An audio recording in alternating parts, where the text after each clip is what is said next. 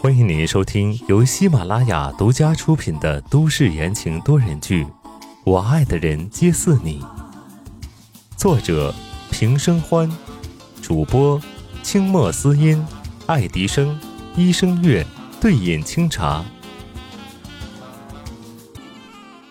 第二百八十二章，叶帆摔倒。说吧，我听着。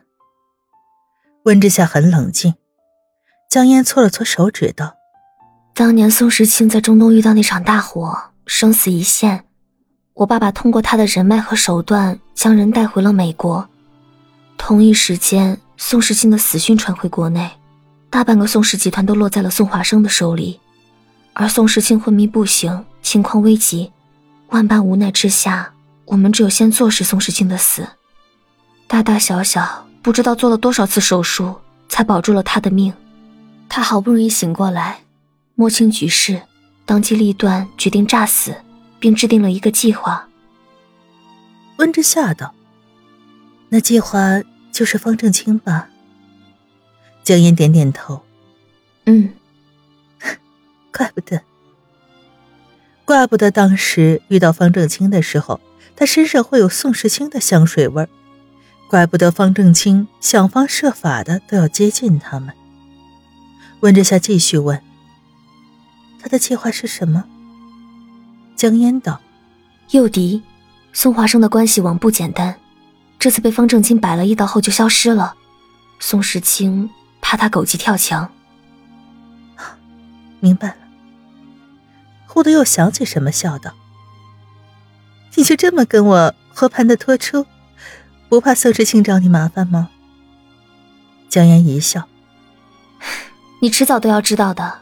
宋时清就是太固执，他用自己觉得合适的方式保护别人，其实有更好的解决办法的。”说完，江烟拍了拍手，站起来：“人送到了，话也说了，我走了。”等等！温之夏叫住了他：“你就当没跟我说过。”江烟好整以暇的插了插手，道：“你知不知道，你跟宋时清都一个德行？”温之夏莞尔一笑：“我当然知道。”他送走了江烟，宋汪安也洗完澡出来。他很久很久没见到温之夏了，当然要上去亲一下。妈妈，妹妹是不是要出来啦？宋汪安摸了摸温之夏的大肚子，担忧道。不会把肚子撑破了吧？温之夏摸摸宋文安的头，突然心血来潮。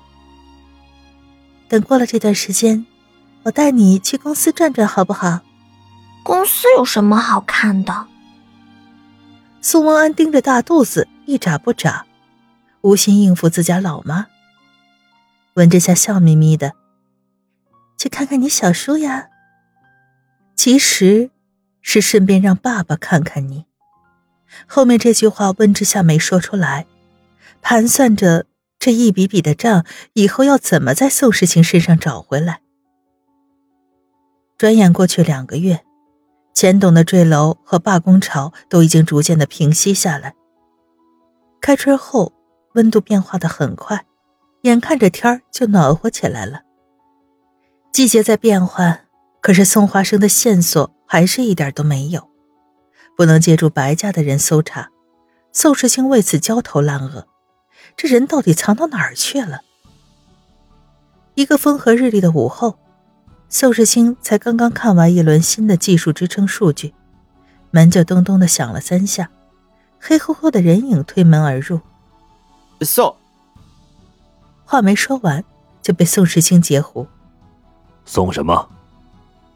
站在门口的高博一顿，看身后带他进来的秘书，正了正颜色，道：“送邮件。”关上门，高博随意找个地方坐下。几个月不见，高博被晒得黑的都认不出来了，脸上的沟壑也多了几道。宋时清想说什么，欲言又止，转而道：“什么邮件？”高博拿出一个文件夹，里面装了一叠纸。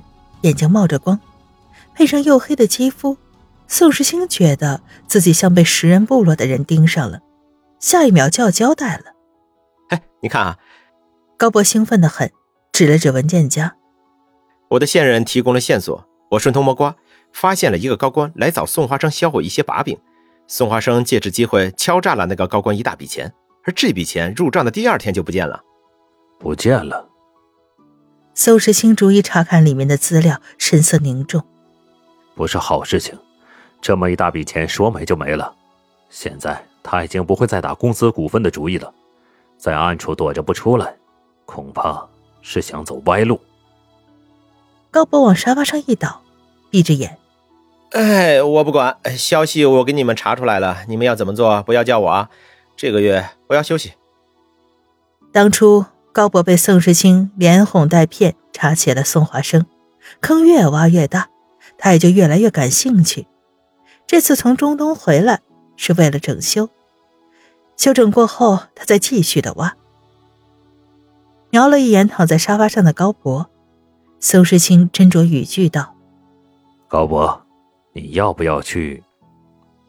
门又被推开了，温之夏挺着大肚子走进来，手边还牵了个小的。母子两个一下子撞进了宋时清的眼里，他心一颤，强子镇定的看着两人。啊，你小叔不在这儿啊？温之夏简直是睁着眼说瞎话呀！似有似无的扫了一眼宋时清，对儿子道：“那我们走吧。”宋王安乖巧的点头，好。等等，宋时清出声阻拦，噌的一下站起来。温之夏转身，陆总监有什么事儿吗？宋时清一下子说不上来话，只是刚刚潜意识的举动，人是叫住了，可是说点什么呢？眼睛一扫，看到了倒在沙发上的高博，宋时清提高点音量。你是来找宋总的？沙发上那个累瘫的就被吵醒了。温之夏，冷不防被这么一叫，温之夏才发现角落里的人。你是？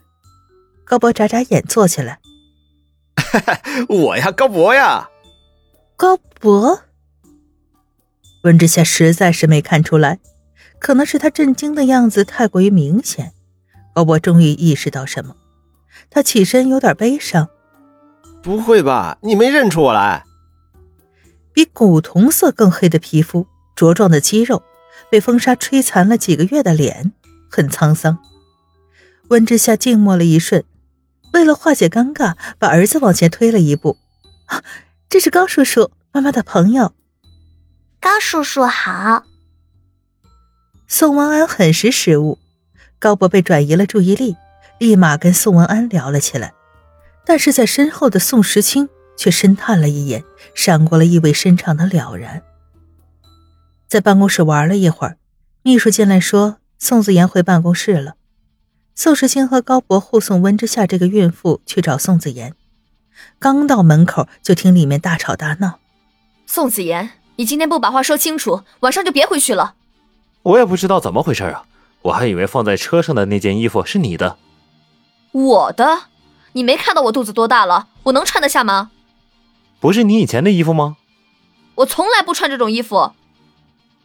尖锐的女声把这四个人成功的挡在了门口，大家尴尬的对视一眼，这是进去呢，还是不进去呢？正在尴尬之际，突然只听里面咚的一声。从里面传来了宋子妍惊慌失措的叫喊声：“阿帆，阿帆！”温之夏心一慌，急忙推开门，只见叶帆倒在地上，裙子下一片血迹不断的涌出来，地毯都被染成了红色。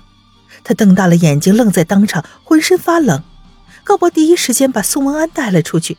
宋时清上前半步，看清后虚扶住了温之夏，对门外的高博道：“马上叫救护车。”苏子言抱着昏迷不醒的叶帆，眼睛都红了，嘴里喃喃道：“他刚刚踩到了地毯，摔摔倒了。”听众朋友们，本集播讲完毕，感谢您的收听。